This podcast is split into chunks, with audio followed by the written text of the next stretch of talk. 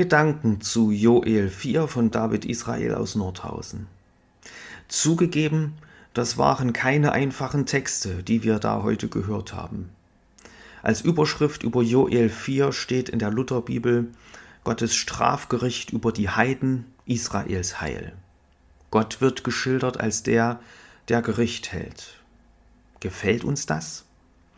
Also ich kenne sympathischere Aussagen in der Bibel. Und doch, der Gedanke, Gott möge doch bitte für Gerechtigkeit sorgen, der ist mir auch gar nicht so fern. So viel Unrecht geschieht in dieser Welt. Und dann finde ich es fast tröstlich, dass hier in diesem Text steht, dass Gott einmal zur Rechenschaft ziehen wird. Dann gibt es kein Unrecht mehr, das irgendwie einfach unter den Teppich gekehrt wird. Alles kommt zur Sprache. Gott sorgt endgültig für Gerechtigkeit. Nicht nur Menschen, die sich zu Gott halten, werden einmal vor ihm stehen und sich vor ihm verantworten müssen, sondern alle Menschen. Und alles Unrecht, das unter Menschen geschehen ist, wird nun zur Sprache kommen. Hier jeweils kommentiert mit den Worten, ich will's euch heimzahlen. Ein Gott, der Rache übt. Wohl eher ein Gott, der für Gerechtigkeit sorgt. Aber wie? In dieser Welt geschieht so viel Unrecht, für das kein Täter bestraft wird. So viele schlimme Taten bleiben verborgen und für die Täter ohne Folgen. Einige Formulierungen in diesem Text klingen schockierend. Zum Beispiel Ruft dies aus unter den Heiden, bereitet euch zum heiligen Krieg, macht aus euren Pflugscharen Schwerter und aus euren Sicheln Spieße. Was sollen diese Worte bedeuten?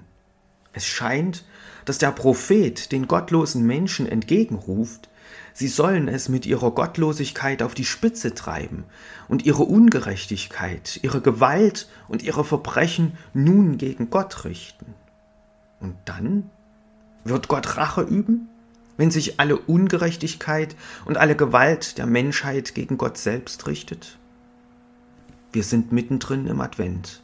Wir schauen nach vorn, auf Weihnachten, auf das Kommen Jesu. In Jesus kommt Gott selber zu uns. Er wird einer von uns, verletzlich, angreifbar. Und dann, zu Karfreitag, da trägt Jesus sein Kreuz wird an ein Kreuz genagelt und stirbt wie ein Verbrecher. Da richtet sich die Bosheit der Menschen, ja der gesamten Menschheit gegen Gott selbst. Und Jesus trägt die Bosheit. Er erträgt die Bosheit der Menschen, aller Menschen, die Bosheit dieser Welt. Er trägt die Schuld, die kleine und die große, die Schuld der ganzen Welt. Ein Gott, der Rache übt?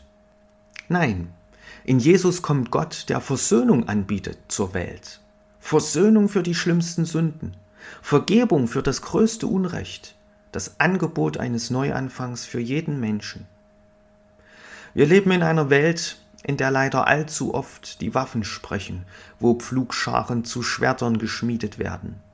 An anderer Stelle in der Bibel, bei Jesaja 2, Vers 4, ist von dem Gegenteil die Rede. Dort heißt es, er wird richten unter den Heiden und zurechtweisen viele Völker. Da werden sie ihre Schwerter zu Pflugscharen und ihre Spieße zu Sicheln machen. Denn es wird kein Volk wieder das andere das Schwert erheben, und sie werden hinfort nicht mehr lernen, Krieg zu führen. Nach diesen Zuständen sehne ich mich. Ist das nur Zukunftsmusik? Nein, denn Jesus kommt. Jesus der Friedefürst. Jesus der Frieden schenken kann, den echten Frieden, den wir in dieser Welt vergeblich suchen. Jesus kommt als der Heilmacher für die schlimmsten Sünden, für die größte Not und für die schmerzhaftesten Wunden. Und das darf uns auch heute an diesem Tag mit Zuversicht erfüllen. So wünsche ich Ihnen heute einen zuversichtlichen Tag mit dem hoffnungsvollen Blick nach vorn auf das Kommen Jesu.